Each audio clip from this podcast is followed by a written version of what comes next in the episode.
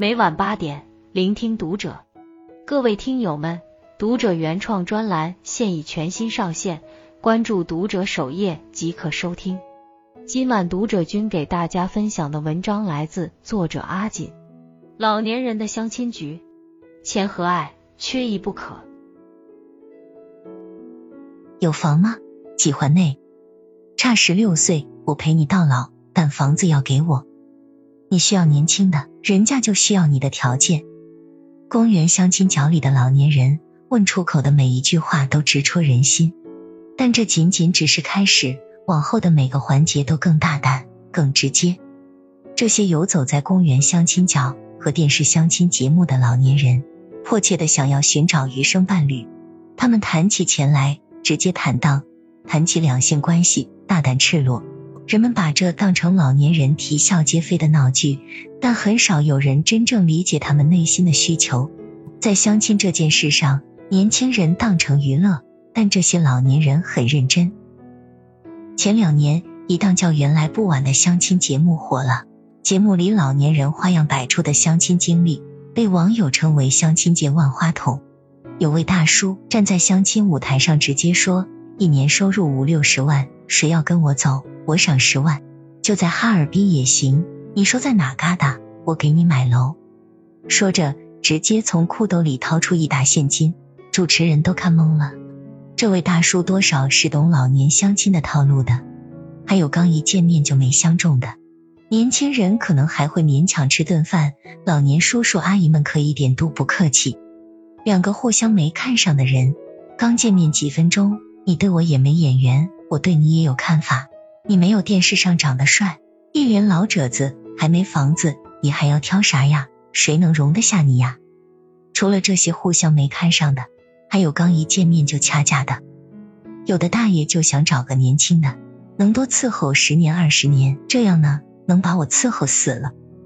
在老年人的相亲经历中，我们好像看不到年轻人追求的爱情，但硬件和需求必须摆在台面上说清楚。节目里。有位大叔直言不讳：“我这人吧，生理上没病，有这个男女方面的需求，不知道您能满足我吗？”大妈毫不犹豫的回答：“我不行，我不能满足你，你另选吧。”一位接受采访的红娘提到，来相亲的老年人或多或少都会在意对方的健康问题，一方面是考虑对方是否会生病，另一方面也考虑婚后能否有夫妻生活。老年人谈感情少了一些试探和拉扯，多的是大胆和坦率。他们没有太多时间去浪费，内心对另一半的要求也十分清晰。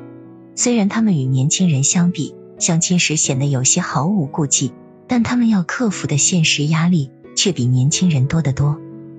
那些丧偶或离异的老年人相亲，大多都有一个现实困扰：子女抵触。北京有一个知名的老年相亲角昌蒲河公园，凤凰网的记者曾采访过在这里认识的一个名叫彩云的大姐。她的老伴于二零一四年突然去世，一开始她无法接受，将近两年的时间走不出阴影。后来她找了一个新丈夫，全心全意的对待对方。四五年的时间里，这个人吃住都在她家，结果对方出去和其他女人约会，就再也没回来过。大姐除了要面对被抛弃的痛苦，女儿也因为母亲的这段感情与她产生了很大的分歧。女儿远在异国，因为这件事，他们有三年时间没有见过面了。一件发生在年轻人身上，并不算太丢人的事，一旦发生在一个已经有过婚姻经验的老年人身上，羞耻感便迅速提升。子女一方面无法理解父母的孤独，另一方面更害怕一些现实层面的问题。很多老人找到节目组提出的第一件事，就是希望节目组去说服家里的孩子。有些子女被成功说服，甚至会陪着老人上节目，但也有很多子女对此非常抵触，甚至会说：“你们要拿结婚证，我就把他当仇人看。”有的子女觉得父母上相亲节目被自己的同事、朋友看见太丢人；有的子女无法理解父母内心的孤独。会说：“我这不是陪在你身边吗？为什么非要找个伴？”也有人害怕原本一家人的生活突然插进来一个外人，可能牵扯到自己的利益。日本电影《不求上进的玉子》中就有这样一幕：女主角玉子的父母早年离异，她选择跟着父亲生活。父亲一个人开了一家运动服专卖店，日子并不宽裕。二十三岁那年，玉子大学毕业，但她一直都没有找工作，吃住都依赖父亲。后来，她短暂的尝试找工作，也以失败告终。但生活依旧要过下去。父亲想找个新的伴侣，于是，在朋友的介绍下，认识了一位职业女性。玉子得知后，害怕父亲再婚就不再管自己了，于是想拆散父亲的婚事。他找到那位女士，说尽了父亲的坏话，可没想到对方的表现确实大方体贴。后来玉子被父亲强行赶了出去。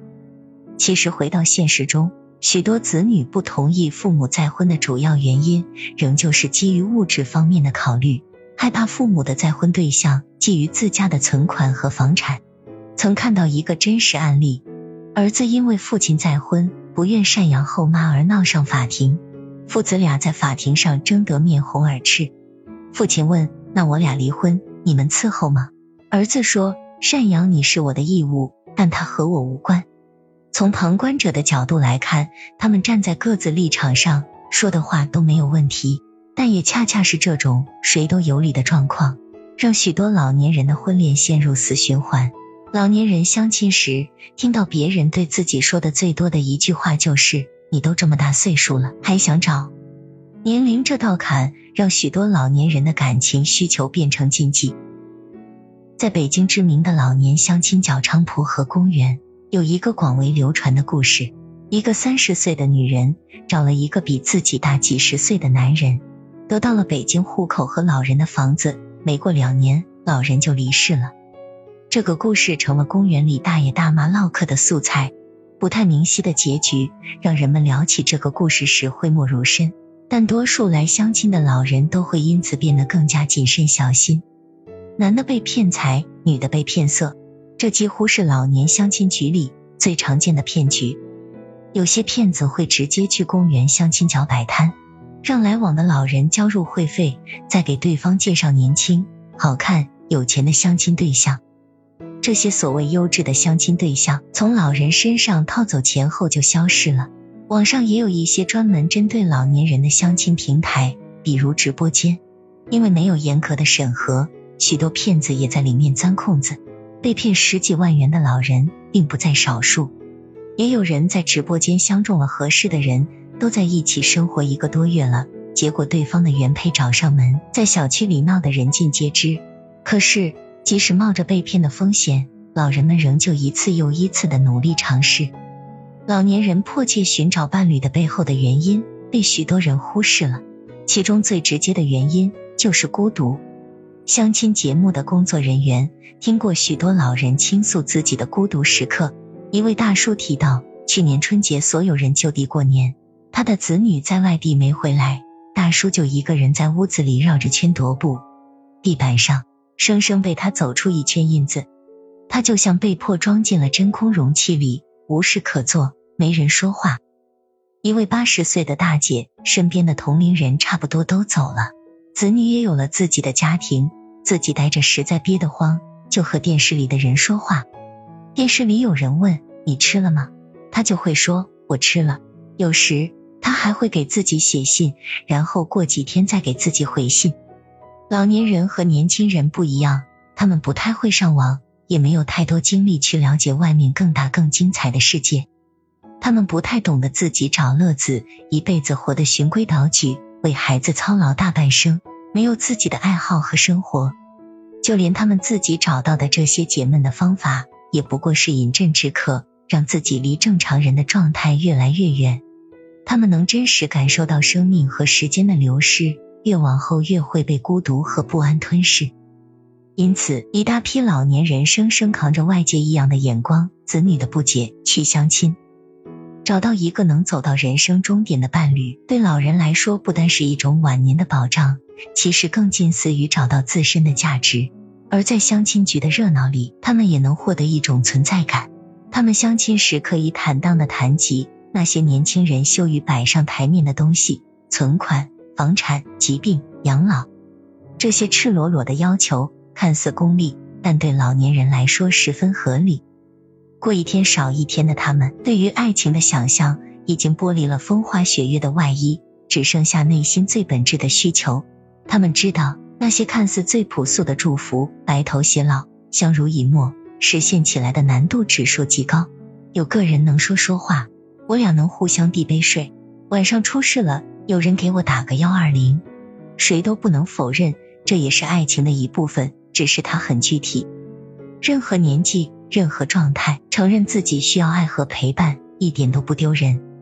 因为人对爱的需要和追求，本身就是一种跨越年龄鸿沟的存在。其实我们都一样，在不可避免的衰老、孤独。所以在可以爱的时候，去抓住爱，去好好爱。关注读者，感恩遇见，听友们。我们下期见。